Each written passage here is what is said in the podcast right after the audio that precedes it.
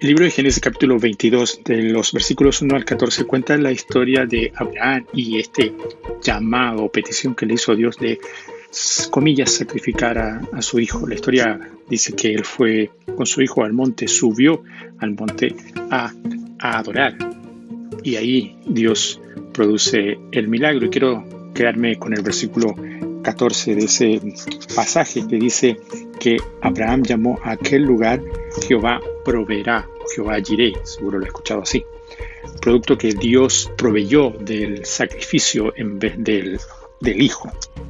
Dios le manda a Abraham a subir al monte, le pide lo más preciado, contrario a su lógica humana de sacrificar humanos, él decide obedecer. Hoy como en los días de Abraham, Dios tiene un monte preparado para nosotros, un monte de adoración donde, así como Abraham, entreguemos al Padre lo que más amamos. Y no solamente eso, sino también nuestra obediencia.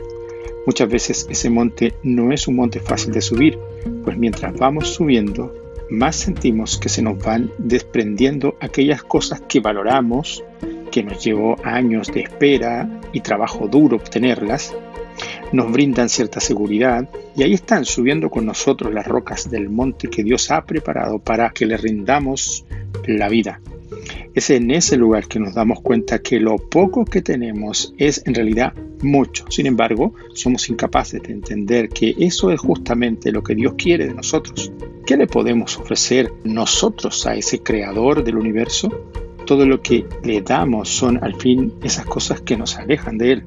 Cuando Abraham obedeció a Dios, entregó lo más preciado. Dios mismo se encargó de la provisión. Como humanos que somos, siempre queremos que las cosas se hagan a nuestra manera, pero Dios tiene planes distintos.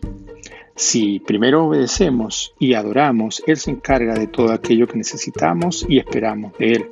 Hoy quiero animarte a que le pongas en primer lugar a Él y subas el monte de la provisión para adorar y luego recibirás lo que buscas. ¿Sabes? Primero, adoración, obediencia. Luego viene la provisión. Bendiciones.